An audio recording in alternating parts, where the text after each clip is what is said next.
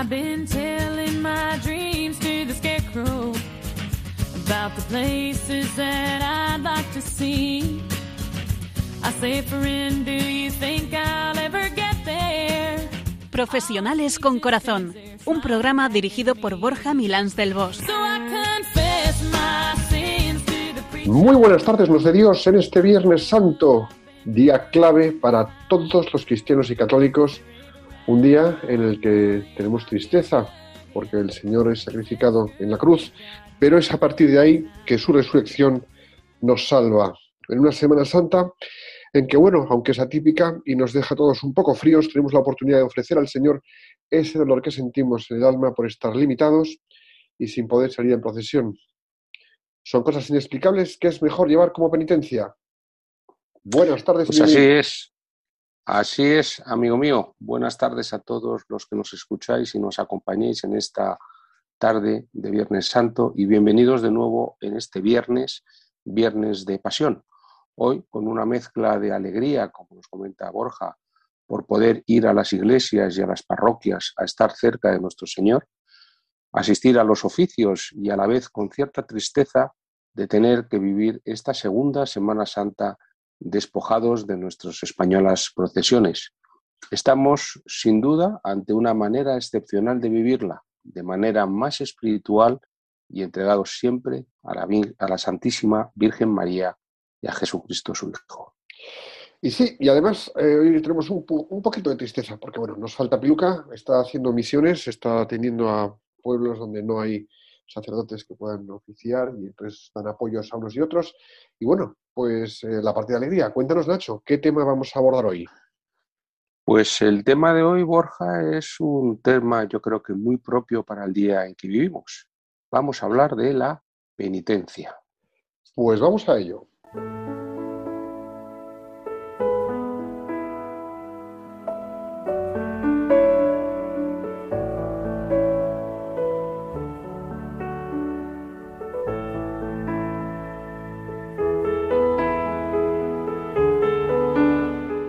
Escuchas en Radio María el programa Profesionales con Corazón, un programa que puedes escuchar en tu teléfono móvil.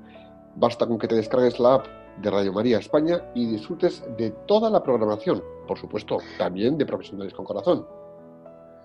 En el programa de hoy abordaremos el tema de la penitencia y Borja, como siempre, es el que nos va a poner a pensar y a reflexionar. Bueno, a falta de piluca, he estado buscando por ahí y recuerdo que esta es una frase refrán que decía muchísimo mi padre. Es del refranero español y yo creo que recoge con buen criterio toda la sabiduría popular. Dice así, en el pecado va la penitencia. Y la repito, en el pecado va la penitencia.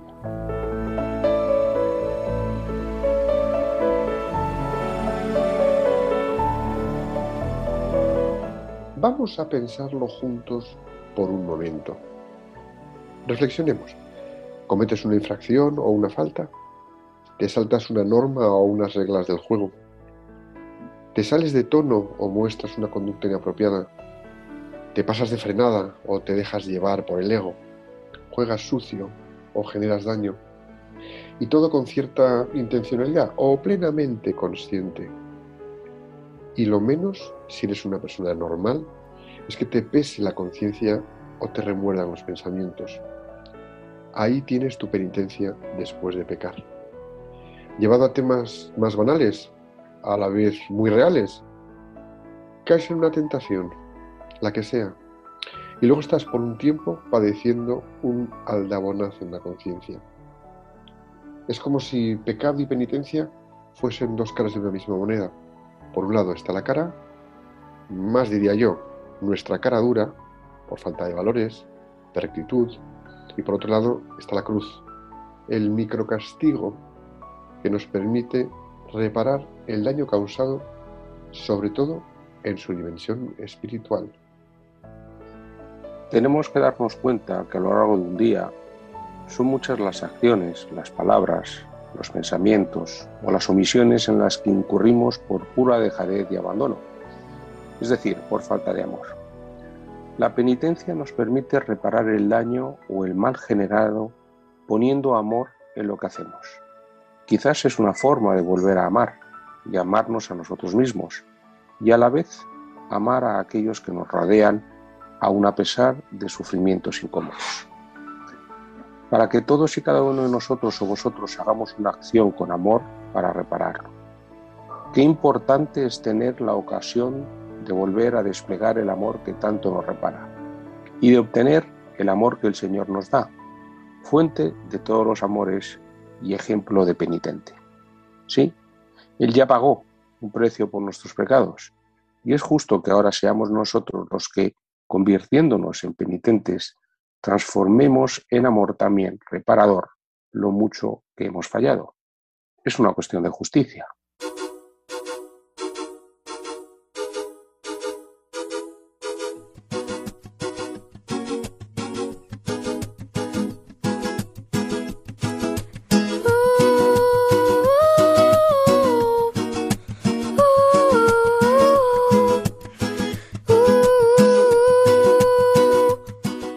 Escuchas Profesionales con Corazón, un programa de Radio María que emitimos en viernes alternos. Hoy estamos hablando de la penitencia. Pues Nacho, estamos en ese momento etimológico que ya sabéis que me entretiene y me divierte mucho, ¿verdad? Hombre, es la pasión y el amor de tu programa, uno de ellos, claro que sí. bueno, pues os voy a contar un poquito de, dónde viene la palabra penitencia, que es bonito, es, es curioso, me ha gustado. La palabra penitencia viene del latín penitentia, arrepentimiento, dolor, disgusto, nombre formado por el sufijo compuesto entia, cualidad de un agente, sobre la raíz de un verbo impersonal, penitere, arrepentirse. Este vocabulario se refiere a una pesadumbre, un dolor, una compunción o pena, abatimiento, agobio, pensar, remordimiento quizá, contrición o aflicción que se tiene por una mala acción, acto o sentimiento de haber realizado algo que no quisiera eh, hacerlo. La acción o acto de mortificar de una manera externa e interna. Y esto deja una señal en nosotros. Cuando recurrimos a nuestro querido diccionario de la Real Academia de Lengua Española, al definir penitencia se nos habla de muchas cosas. Entre otras, de dolor y arrepentimiento que se tiene de una mala acción o el sentimiento de haber ejecutado algo que no se quisiera haber hecho, o de una serie de ejercicios penosos con que alguien procura la mortificación de sus pasiones y sentidos, o de actos de mortificación interior o exterior. También en la religión católica del sacramento en el cual, por la absolución del sacerdote, se perdonan los pecados cometidos después del bautismo a quien los confiesa con el dolor, propósito de la enmienda y demás circunstancias debidas. Y también en la religión católica a la pena que impone el confesor al penitente para satisfacción del pecado o para, o para preservación de él. Es verdad que denominamos penitencia al sacramento por el que recibimos el perdón de nuestros pecados, pero hoy, vamos, pero hoy vamos sobre todo a referirnos a la penitencia como virtud, en efecto, puede considerarse penitencia al dolor o la tristeza que uno sufre como consecuencia de una acción mala cometida anteriormente. Esto es más una emoción, una vivencia, una pasión, y por tanto podríamos pensar que no es por tanto una virtud. Sin embargo, puede considerarse también la penitencia como un acto de la voluntad, y en este sentido se produce a través de una elección, de una decisión voluntaria. Y si esta elección es recta, necesariamente es un acto de virtud, porque la virtud es un hábito siempre conforme a la recta razón. Sí, pero fíjate, Nacho. Ahora bien, está conforme con la recta razón el que uno se duela de lo que debe dolerse. Y esto es prácticamente lo que encontramos en la penitencia de que hablamos anteriormente, porque el penitente siente un dolor de los pecados pasados, más o menos pues, moderado, con intención de hacerlos desaparecer. Por consiguiente, esta la penitencia es una virtud, no un acto de virtud, es una virtud per se. Bien, por otra parte está también la penitencia voluntaria, la que no surge de forma espontánea, sino que es un acto de voluntad. esta puede venir ligada a la anterior, es decir, para alejarme de mi propio pecado y volver a Dios, decido llevar a cabo algún tipo de penitencia, o bien ser ofrecida generosamente para bien de otros o incluso la humanidad. Por ello, podemos considerar que la penitencia es una forma de caridad, de amor a Dios y de amor a nuestros hermanos. Y en ese sentido, la doctrina de la espiritualidad cristiana considera algunas formas de penitencia sin las cuales al cristiano le es difícil permanecer en el camino angosto y ser salvado. Lo mismo dijo que sus discípulos apoyarían, ayunarían una vez que él partiera, cuando Cristo mismo lo dijo en, Lucas 35, ¿no? Eh, ayunaría, ya ayunarán cuando yo parta. La ley general de la penitencia, por ello, es parte de la ley de Dios para el hombre. Y la Iglesia, por su parte, ha especificado ciertas formas de penitencia para asegurarse de que los católicos hagan algo, como lo requiere la ley divina, y a la vez hacerle más fácil al católico llevarlo a cabo. Así la Iglesia nos pide, por ejemplo, hacer abstinencia de carne el miércoles de ceniza y todos los viernes de cuaresma y ayuno, miércoles de ceniza y viernes santo o el ayuno eucarístico una hora antes de la comunión. Pero sinceramente esta penitencia no es muy poco en comparación con todo lo que Cristo hizo por nosotros. ¿Acaso se llama a la novia o se ve la tele una vez a la semana? No es necesario que la Iglesia nos especifique todo lo que necesitamos o podemos hacer, y menos si es tan poca cosa podríamos caer también en el engaño, pues no sé, Nacho, de pensar en la penitencia como algo imposible. A lo mejor pues, nos puede venir la imagen de personas santas que se someten a duras pruebas de la carne para tensar el espíritu, o como los cristianos, como los cristianos, no olvidemos, no debemos olvidar los méritos de quienes practican, pues oye, este tipo de penitencia. Pero quizá nosotros no lleguemos a ese grado, pero sí a otras maneras que en pleno siglo XXI pueden ser más costosas que las pruebas de la carne. Y, ponemos la cabeza en marcha y seguro que caemos en la cuenta de unas cuantas. Pues claro que sí, ya lo creo. Qué buena penitencia sería, por ejemplo, imponernos la restricción de los medios que solemos utilizar. ¿No nos animaríamos, por ejemplo, a no navegar por Internet, a no usar tanto el móvil, a no utilizar el ordenador por un solo día? Para muchas personas, seguramente para muchos de nosotros, para la juventud, esto sería un verdadero ejercicio de buena penitencia. Pero qué difícil, qué difícil nos resulta hoy hacer ese tipo de ejercicios que entendemos como, decías tú antes, casi como imposibles. Pues esto le agradaría más a Cristo que cualquier otra penitencia rebuscada. No se trata de hacer complicada la penitencia, simplemente se trata de hacerla con amor. Pero claro, hay que recordar que si no se hace por amor, si no se hace con un sentido de reparación, mejor es no intentarlo. Totalmente de acuerdo. Y si te fijas, Nacho, cualquiera de nosotros y muchos de los que nos estáis escuchando, tenemos muchas veces el móvil más en la mano que en la mesa. Y lo tenemos tan en la mano que se nos olvida que lo tenemos y lo buscamos como locos teniendo en la mano. O sea que somos unos piezas, somos unas piezas. Para el mundo contemporáneo, hundido por completo en la exaltación y la búsqueda del placer, cualquier acto que implique renunciar a la comodidad resulta oscurantista, pasado de moda y hasta patológico. Pues no, señores, hay que ser muy sensato. Pensar también que mucha gente considera esas costumbres masoquistas y medievales, que tuvieron su momento y ya, bueno, pues ya han pasado. Algunos incluso dicen han pasado gracias a Dios. La verdad es que desde tiempos de la primitiva iglesia los cristianos han sufrido burla intolerante ante la mortificación cristiana. Y es curioso que lo que implica renuncia por motivos de fe suele causar asombro y oposición.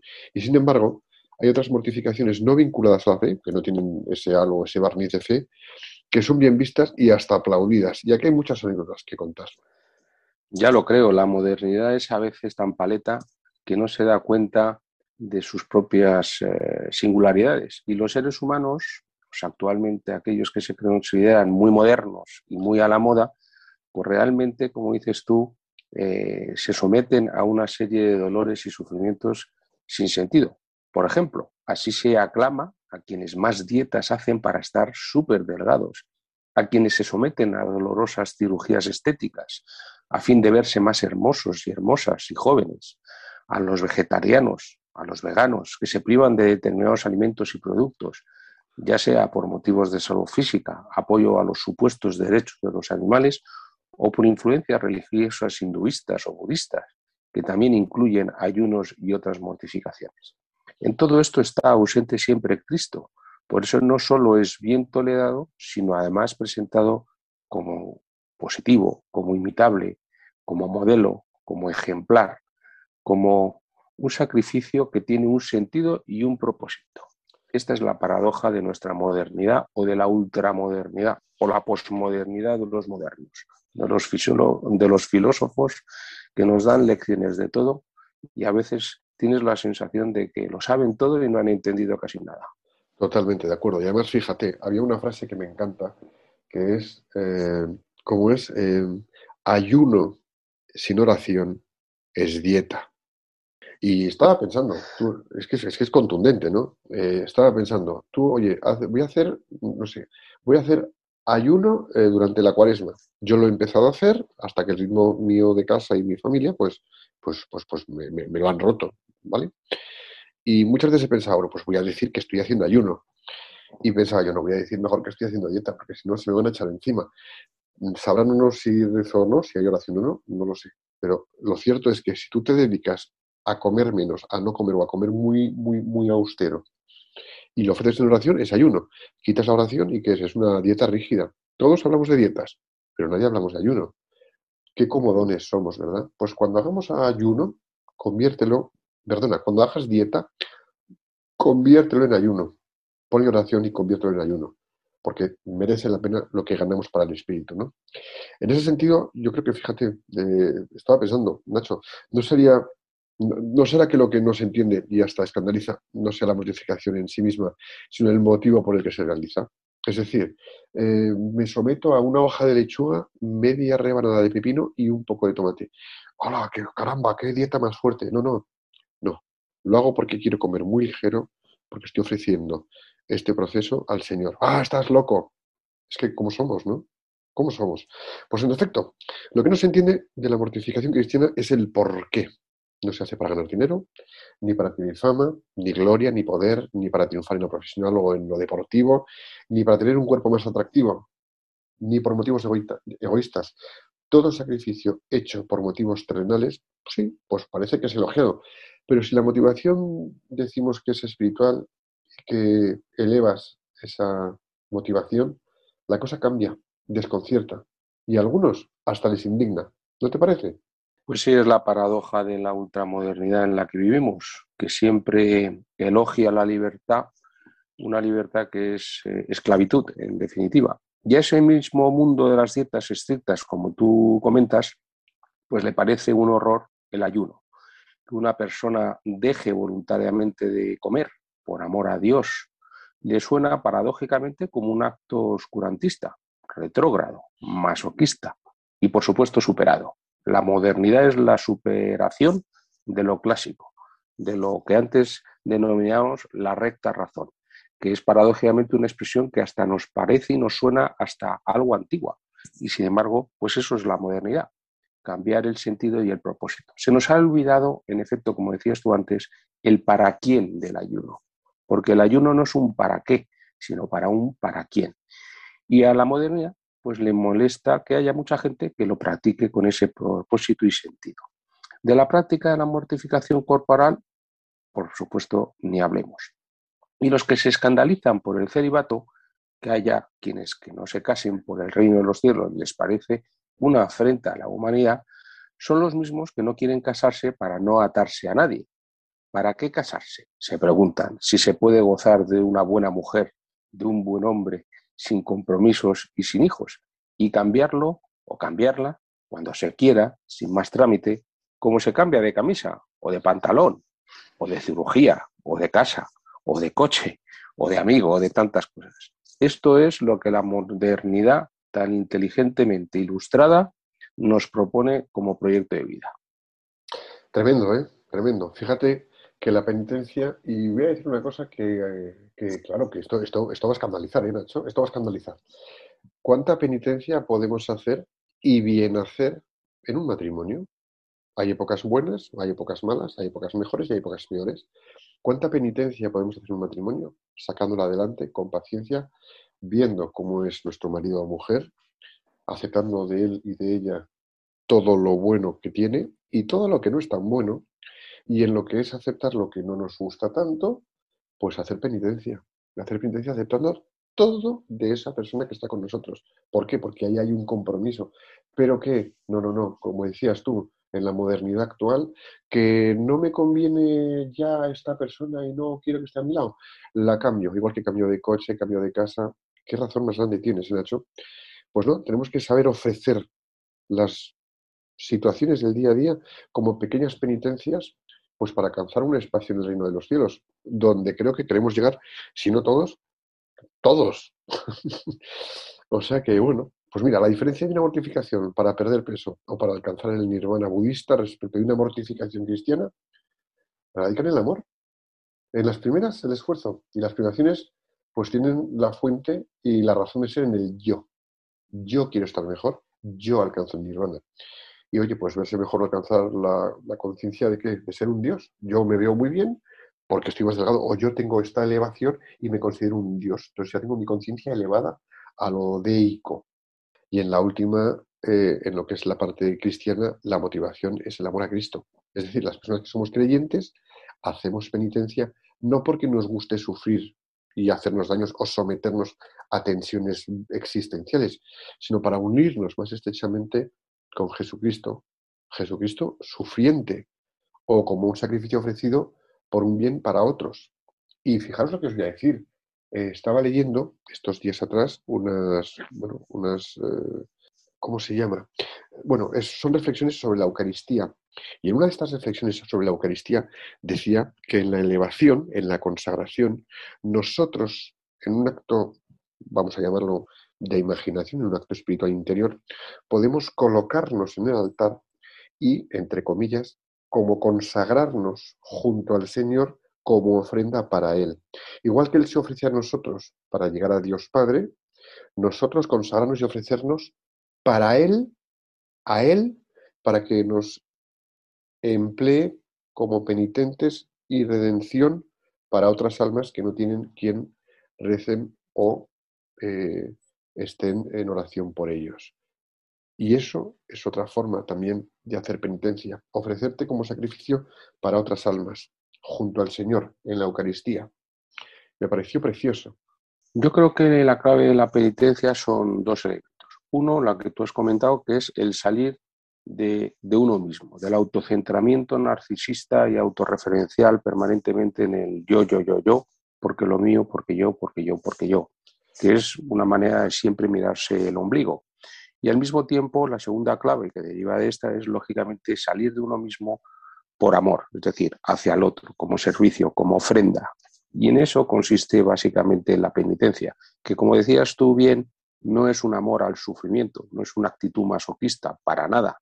El cristianismo no es nada masoquista, no hay placer en el dolor ni en el sufrimiento. Lo que hay es una entrega al otro a través del desprendimiento de nuestro ego, de nuestro narcisismo, que también genera dolor.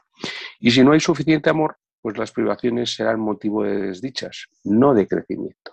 Esa es la gran diferencia. Y es por eso que las penitencias han de practicarse además de una manera libre, autoconsciente, voluntaria, decidida, no por un sentimiento de culpa, no por un sentimiento del deber persecutorio. No, no, sino como consecuencia de una elección libre que viene motivada por un amor que sale de nosotros mismos para entregarnos al prójimo a través de Jesús. Por ejemplo, cuando un feligres se acerca al sacramento de la confesión, lo hace voluntariamente, tanto para recibir el perdón como para dar alguna satisfacción o reparación por sus faltas a través de la penitencia que el sacerdote le indique. Mira, ahí los cristianos entendemos que quienes tienen un planteamiento materialista de la vida, pues no pueden entender la mortificación y muchas otras cosas. ¿Por qué no? Porque como viven en una especie de mundo material en el que lo demás no cuenta ni importa, pues esa parte más espiritual interna, pues se les queda lejana, ¿no? El mismo Jesús reprendió a Pedro por intentar convencerlo de que eso de la cruz era una locura. Y le dijo, más o menos, tus pensamientos no son de Dios, sino de los hombres. Esto lo decía Mateo en el 16-23. Por ese camino no se entiende.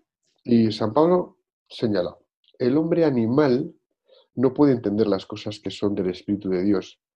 Son necedad para él. Esto lo decía en Corintios.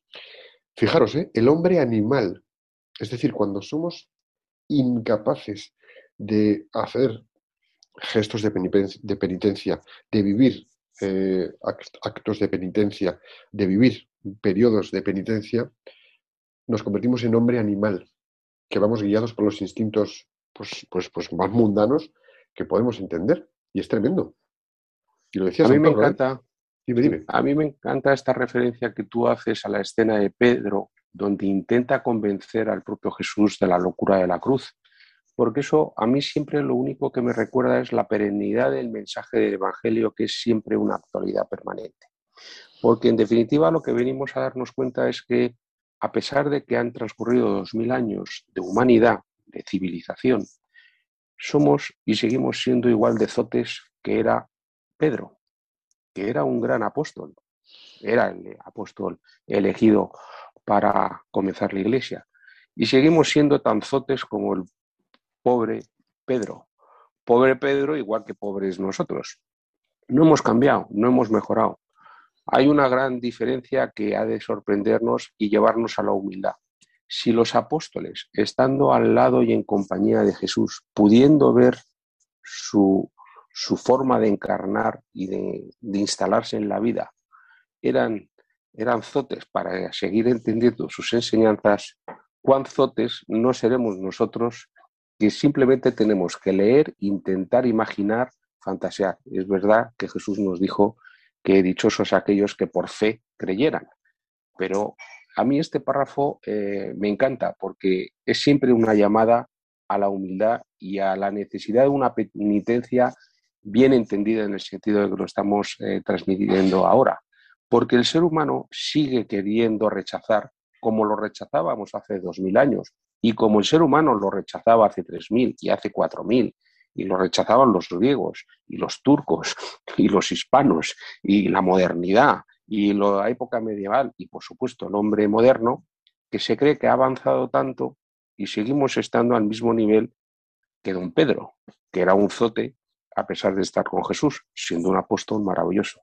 Esto no es un insulto, es simplemente poner de manifiesto con ironía, con humilde ironía y cariñosa ironía, que los seres humanos en la ultramodernidad que nos caracteriza y en la soberbia que nos eh, invade a todos, pues seguimos siendo, pues eso, tan, tan, yo no diré tan animales, pero sí tan zotes como eran nuestros compañeros y nuestros amigos los apóstoles, que estando con Jesús, sin embargo, no habían entendido pues la lógica de Dios, como dice aquí San Pablo. Y sucede que quien está saturado de materialismo, además, piensa y juzga todas las cosas según esas solas coordenadas, según el antiguo adagio ya citada por el mismo San Pablo, comamos y bebamos que mañana moriremos. Qué sentencia tan actual, qué sentencia tan vigente, qué sentencia que además es la norma de la persona que se cree lograda. Comamos y bebamos que mañana moriremos. Y eso lo dijo San Pablo hace dos mil años. ¿En qué ¿eh? hemos avanzado? ¿En qué, ¿En qué somos hoy mejores que antaño con toda nuestra ciencia, nuestra sabiduría, nuestra ilustración? Ojo, que la modernidad y la ilustración y la ciencia son maravillosas, que nadie piense que estamos haciendo aquí haciendo una interpretación en contra de la ciencia y de la modernidad y las ventajas que esta nos han aportado, evidentemente, pero la cuestión radica más en lo que antes comentabas tú, en el propósito, en el para quién, en el motivo, en el sentido de lo que estamos hablando. Es decir, que en la, en la condición humana, entre comillas, seguimos siendo igual de, miserables y no hemos evolucionado nada. Seguimos siendo. A mí me gusta hablar más de ser zotes, porque miserables me suena muy duro, pero seguimos siendo igual de zotes o de burricos que el pobre Pedro, que debía ser un hombre apasionado y seguramente muy generoso y humano, etcétera, pero profundamente humano es decir, con una parte de animalidad, como nos dice San Pablo, que no nos es ajena a ninguno, es decir, que cada uno, eh, antes cuando hablábamos de la penitencia, yo creo que la penitencia en eso que comentabas tú sobre la familia, la mujer, el marido, etcétera. Yo creo que la penitencia, como toda la vida, empieza en uno mismo a través de otros para acabar en uno mismo. Es decir, que con los primeros con los que tenemos que ser penitentes es con nosotros mismos. La interioridad es siempre el lugar en el que uno tiene que trabajarse.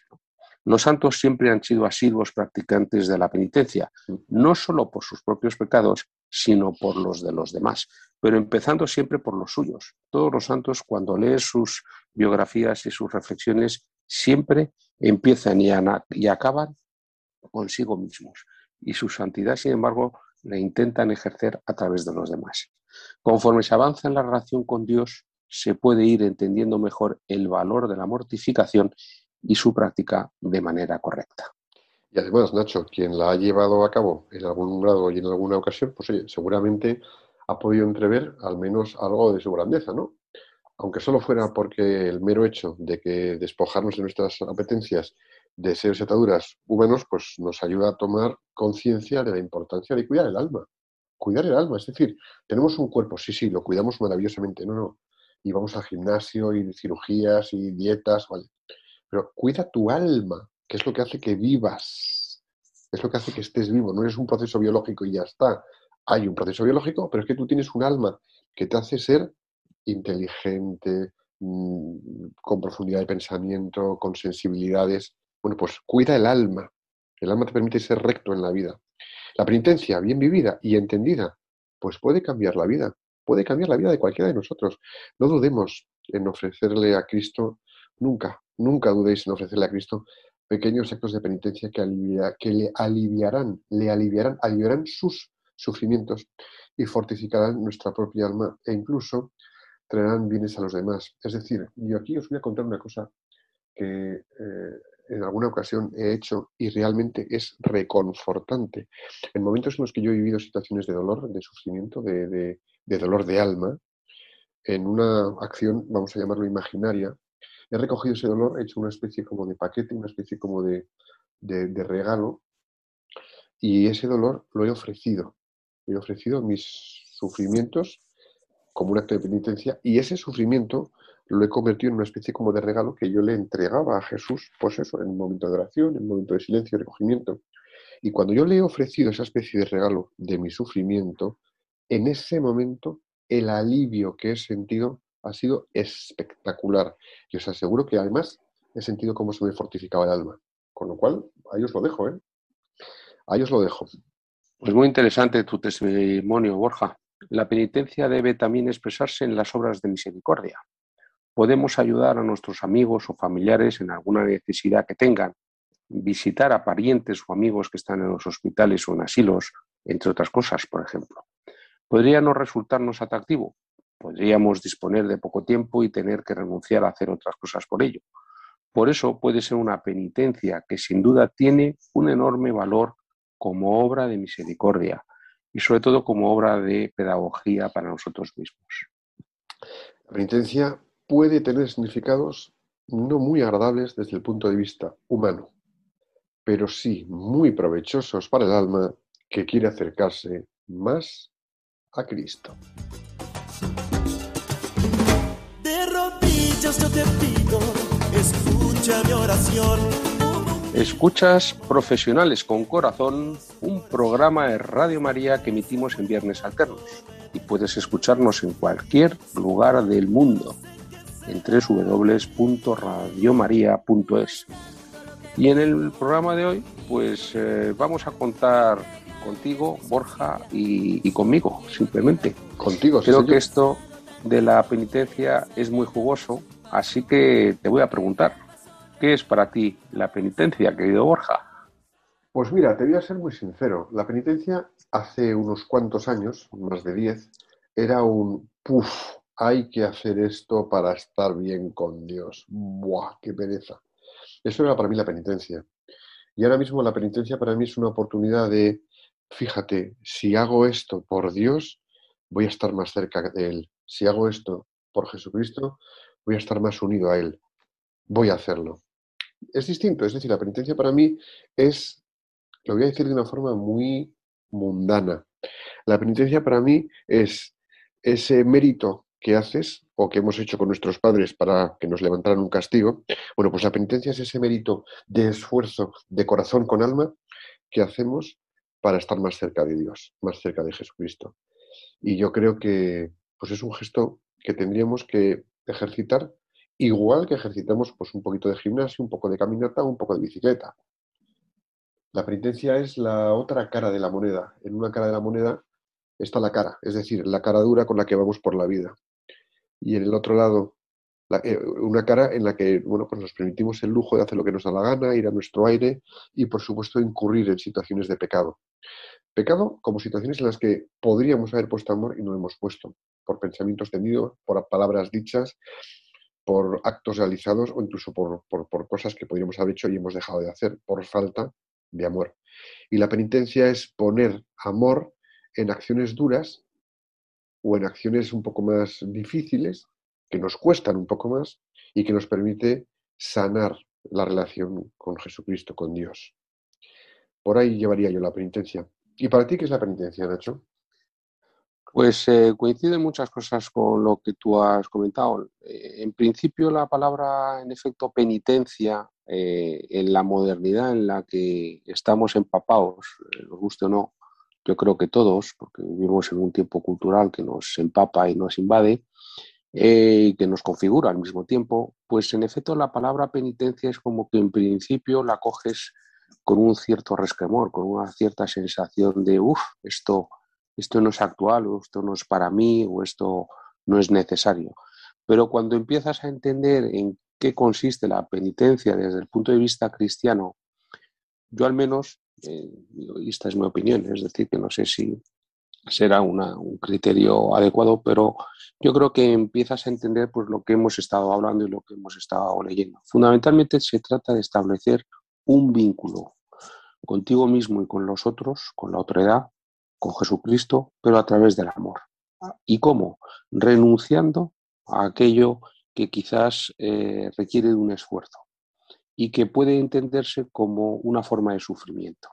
Hoy la época actual y los hombres actuales, aunque también veo que eran los hombres de antaño, pues es como que el ser humano, que es un ser que, que necesita y anhela la felicidad y la tranquilidad y la paz, todo aquello que sea despojarse de determinados sentimientos o el tener que realizar aquello que le parece desagradable o que pueda ser motivo de sacrificio o de sufrimiento, eh, despojado de un sentido de propósito, como decíamos antes, pues eh, no lo entiende. Paradójicamente la modernidad, como hemos visto aquí, nos impele, nos estimula a realizar muchos sacrificios con mucho sufrimiento, estar delgado, estar joven, estar guapo, estar siempre a la moda, estar en la actualidad con todos los sacrificios que eso nos obliga y sin embargo como coderitos pues vamos al matadero contentos y alegres y además con el pleno sentimiento de estar muy a la moda y de estar muy al día. Yo creo que la penitencia eh, cristiana es entender que para elevarse, para llegar a eso que tú comentabas antes de la vida del alma, de cuidar el alma, de cuidar el espíritu, pues necesariamente hay que poner límites, límites eh, que quizás cuando nos interpelan nos generan sufrimiento, pero si le damos un sentido a ese sufrimiento de mejora por entrega hacia el prójimo, por despojarnos de aquello que no es bueno en nosotros, que nos genera dolor y sufrimiento, que genera que generemos dolor y sufrimiento hacia otros, pues entonces la penitencia cobra un sentido y un propósito en donde a mi modo de ver, o por lo menos en mi experiencia personal, deja de ser sacrificio en el sentido doloroso y es asumido por amor. Fíjate, Entonces, fíjate, Nacho, hay una cosa que yo hago muchas veces, ¿no? Seguramente tú has visto la película La Pasión de Cristo, la película que dirigió Mel Gibson. Yo la he visto muchísimas veces, ¿no? Sí, yo también. También esto os lo digo a vosotros para que, para que bueno, le deis, le deis una, una pensada. Pues yo muchas veces cuando veo la película me he quedado, evidentemente se me han quedado en la, en la, mente, en la memoria, varias imágenes y algunas muy duras, pero hay sobre todo tres, dos, dos, dos grandes imágenes que son las que más se me han quedado grabadas. Una, cuando eh, se lo llevan a azotar, le atan a la columna y los romanos, los soldados romanos, con la mesa, eh, hay toda clase de látigos y de herramientas de tortura, eh, bueno, pues señalan el flagelo y empiezan a sacudirle por todos lados. Y hay un gesto, cuando el pretoriano hace un gesto con la mano como diciendo, vuelve la tortilla, como diciendo, vuélvele, desatan la mano de Jesucristo y le dejan boca arriba y le siguen dando, y le siguen dando. Y luego hay otra imagen muy potente que es cuando llevan a Cristo totalmente ensangrentado, flagelado, delante de Pilatos. Son esas dos imágenes que tengo muy marcadas. Bueno, pues vamos a pensar una cosa. Cuando hagamos algún tipo de penitencia, acordaros primero de la penitencia que hizo Jesucristo por nosotros. Es decir, es decir, cuando le reventaron a latigazos y pasó por ese sufrimiento de latigazos, todavía muy vivo, ¿eh? Todavía muy vivo. Y forrándole a latigazos, luego le visten con una túnica y le ponen al lado de Pilato en el, en el, ante el pueblo, ante el pueblo de Jerusalén, que le abuchea y le ponen al lado de Barrabás. Es decir, eso es una penitencia. Vale, eso es una penitencia de palabras mayores. Pero ahora, eh, una cosa que hago yo es, con esa imagen en la mente de la película de Mel Gibson, del flagelo de, Jesucristo, y cuando le ponen ante Jerusalén, ante el, ante el pueblo, ante los judíos, para, bueno, que es cuando le abucheen, si eso es una penitencia que hizo Jesucristo por nosotros para nuestra salvación, ¿qué no vas a poder hacer tú de, por ejemplo, en un día de ayuno? Pues pan y agua. Y en vez de tres rebanadas de pan, dos rebanadas de pan. Eh, estás en un periodo de cuaresma en el que vas a hacer la abstinencia y te vas a esforzar. Oye, que es que es cambiar carne por pescado. No es que te destrocen la carne latigazos o durante cualquier momento del año vas a renunciar a algo que te encanta por ofrecimiento al Señor para un bien espiritual que deseas, para ti o para alguien. Y ojo, eh, que puedes estar renunciando, no sé, a tomar chocolate, puedes estar renunciando a mm, tomar postre, puedes estar renunciando a repetir platos si te gusta mucho. Es decir, son cosas muy sencillas que puedes hacer y ojo, que no son dejarte flagelar ni muchísimo menos. Son pequeñas cosas que ofreces al Señor. Y eso es una cosa que creo que como penitencia podríamos hacer a lo largo del año en mil situaciones. Fíjate, Borja, que hoy vivimos en un mundo que hace de la renuncia una frustración, una no realización de sí. Totalmente. Vivimos en un mundo donde estamos permanentemente estimulados, donde estamos permanentemente incitados al consumo, pero al consumo de todo tipo de situaciones, de todo tipo de objetos, de todo tipo de experiencias. Ahora se habla de la experiencia, ¿no? Es decir, estamos permanentemente bombardeados paradójicamente a salir de nosotros mismos, pero no es el salir de nosotros mismos en el sentido que estamos hablando, sino salir de nosotros mismos en el fondo sin haber salido, es decir, autocentrados, siendo consumistas, es decir, consumiendo no algo que nos alimente, sino algo que nos ceba. Estoy pensando en una persona que habla mucho de cebar, cebar a los clientes, cebar a las personas, a los asociados, en fin, a los clientes, etcétera. Y yo la verdad es que cuando utiliza esa palabra del cebar, pues lógicamente de forma automática, pues me viene, pues eso, la, la imagen del cerdo que va a sacrificarse. Entonces somos como, como cebados permanentemente para un sacrificio. Entonces en la modernidad todo lo que sea desprenderse de un consumo obsesivo, persecutorio, reiterado, sin sentido, pues claro, hablar de penitencia, ¿qué es la penitencia? Tú lo has dicho, la renuncia con un propósito amoroso, porque eso es la penitencia. Es decir, se vive en el sentido de cómo sois, cómo, qué masoquistas sois, eh, cómo amáis el sufrimiento, cómo, cómo os queréis infligir el sufrimiento. Yo creo que el ejemplo que tú has comentado de Jesús, a ver, eso fue una humillación. Claro. Es verdad que él hace mucha penitencia cuando va al desierto, cuando va a orar, etc. Pero es verdad que, que, en el mundo actual, eh, evidentemente, es un contravalor la penitencia cristiana. No se entiende porque es en contra de un criterio eh, invasivo, omnipresente, yo diría que casi omnipotente, donde si no estás haciendo lo que el mundo te dice que está, es como que no estás en la vida, es como que no estás viviendo, no estás disfrutando, no, no estás siendo un hombre ni una mujer actual, no estás siendo, pues eso, ultramoderna o posmoderna o como, se puede decir. Pero fíjate que aquí se produce una paradoja que si lo pensamos con un poco de detenimiento mm, tiene mucha enjundia, ¿no? Eh, fijaros que el mundo actual, eh, lo de la penitencia, ni por el forro del asomo, vamos, que es que no. Pero claro, eh, cuando nosotros caemos en los consumos de este mundo, pues oye, consumir belleza, consumir eh, dieta, consumir estatus, consumir, porque consumimos de eso, lo que, acabamos, lo que acabamos es consumiendo el alma. Se nos acaba el alma, se nos reduce a la nada.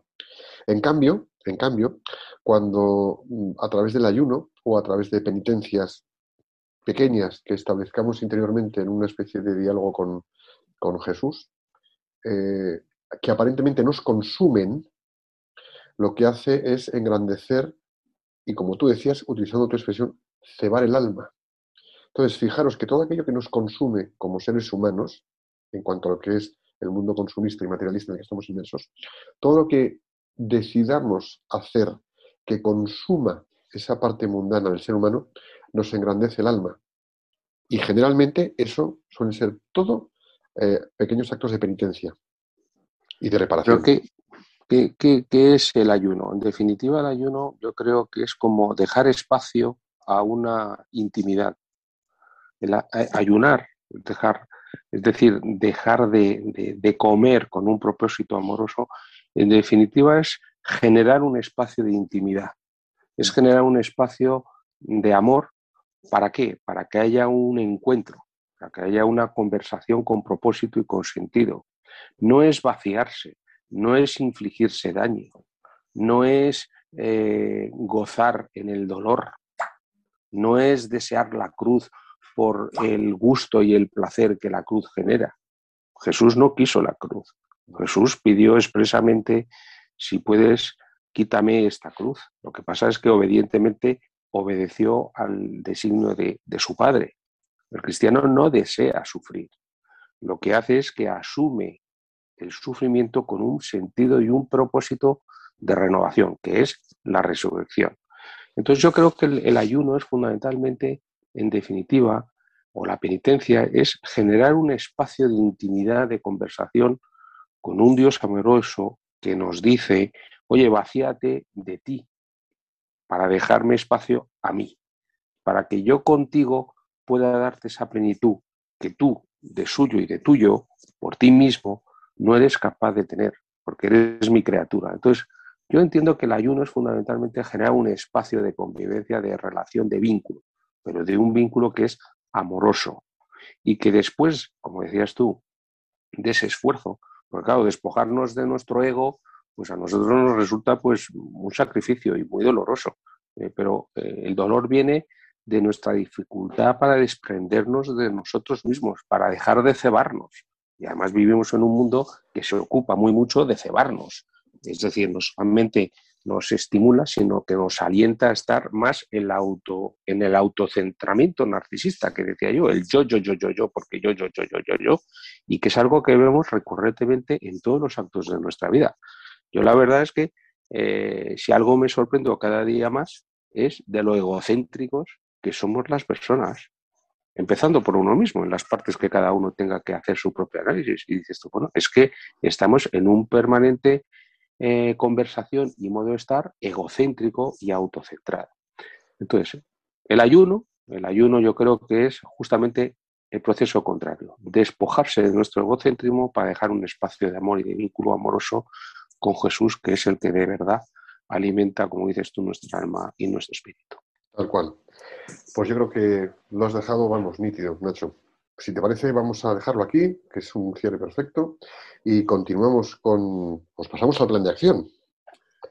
Pues muy bien, pues para el plan de acción, pues vamos a dar unas pequeñas pautas que nos ayuden a realizar una buena penitencia. Lo primero de todo es ofrecer esa acción reparadora, ofrecerla por amor y con amor, y por amor a Jesucristo, y con amor hacia Él, como ofrenda de un comportamiento reparador.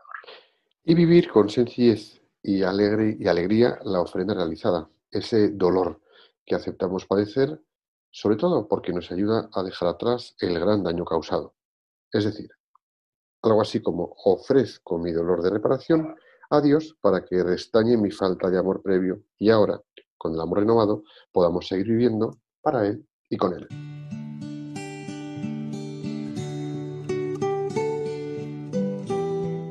Señor, te pedimos que todas las personas que nos están escuchando sean capaces de crecer en ofrenda de penitencia para afrontar el momento actual, desarrollar plenamente las capacidades que de ti hayan recibido y así contribuir al bien de las personas que pongas en su camino profesional y familiar.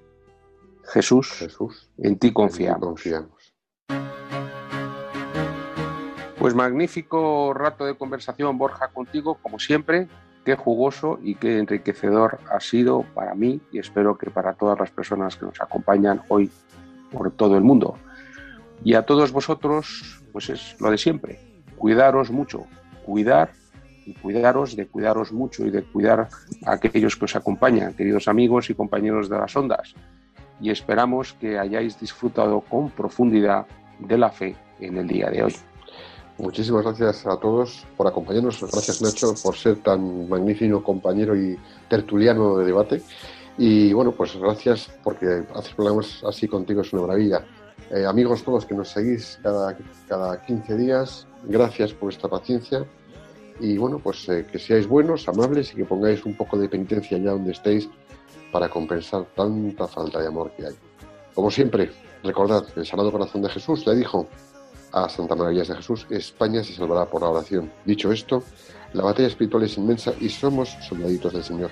Estamos llamados a poner especial devoción y entrega en nuestros, en nuestros rosarios. Tenemos una nueva cita aquí en Radio María, el próximo 14 de abril, de 5 a 6 de la tarde. Una hora menos en Canarias. Hasta entonces, rezad a la Inmaculada Concepción y Santiago Apóstol para que nuestra tierra de María siga siendo siempre patria de todos los españoles. Que Dios os bendiga y la Virgen os proteja. Profesionales con Corazón, un programa dirigido por Borja Milans del Bosch.